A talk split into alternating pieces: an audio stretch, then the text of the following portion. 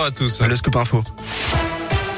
Et un petit point sur le trafic. Le funiculaire reliant Saint-Just au Vieux-Lyon ne circule plus depuis ce matin et pour une vingtaine de jours, des travaux de maintenance doivent être réalisés. Des bus relais ont d'ores et déjà été mis en place. Vous pouvez retrouver le détail sur radioscoop.com. À la une de l'actualité, nouvelle journée de manifestation dans Lyon. Un cortège déclaré est prévu à 14h de la gare des Brotteaux pour se mobiliser contre le pass sanitaire. Mais il y a aussi le retour des gilets jaunes en raison de la récente hausse du prix des énergies et du carburant notamment. Un collectif appelle à une occupation du rond-point Salengro-Buer à Villeurbanne à 13h. Givor et Villefranche-sur-Saône sont aussi concernés. Elles ont dribblé avec, mais avec les mots. Les joueuses de l'OL, Wendy Renard et Melvin Mallard étaient hier après-midi au lycée Saint-Joseph dans le 3 arrondissement de Lyon pour faire la dictée à des élèves de première et de CM2 venus d'une école voisine. Celles qui étaient sur le terrain encore jeudi soir en Ligue des Champions sont venues soutenir l'association et là contre les leucodystrophies.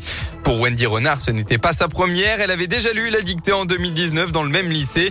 Une expérience qui reste tout de même inhabituelle pour la capitaine lyonnaise. Ça fait un peu bizarre. Euh, déjà, il faut prendre le temps d'articuler, euh, chose qu'on ne fait pas tous les jours. Euh, d'articuler, prendre le temps de, tout donner, les virgules, les points. Euh, mais après, ouais, c'est sympa. On a bien, on a bien rigolé. On se met dans la peau d'une prof et, ouais, c'est chouette en fait. C'est chouette de voir aussi l'interaction avec, avec les enfants.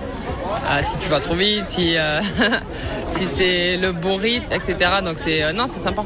À l'issue de la dictée, les élèves ont eu remis un chèque de 1500 euros de dons récoltés pour l'association. Et là, ils ont aussi pu profiter d'une grosse séance photo avec les deux joueuses. Dans la région, cela avait été annoncé début octobre et ça a été voté hier. Le plan pour les emplois non pourvus baptisé Retour au travail a été adopté donc à Lyon au deuxième jour de l'Assemblée plénière. L'objectif est de mieux référencer les 150 000 emplois non pourvus dans la région, d'orienter et de former les demandeurs d'emploi vers les métiers qui recrutent. En revanche, toute personne qui ne termine pas son stage euh, ne pourront pas bénéficier euh, d'une nouvelle formation financée par la région pendant trois ans. Une sanction euh, qui divise au sein de l'opposition. Dans le reste de l'actualité aujourd'hui, cérémonie officielle pour les 60 ans du massacre des Algériens du 17 octobre 1961 à Paris. Emmanuel Macron s'apprête à reconnaître une vérité incontestable allant plus loin que la sanglante répression admise par François Hollande en 2012, a indiqué l'Elysée.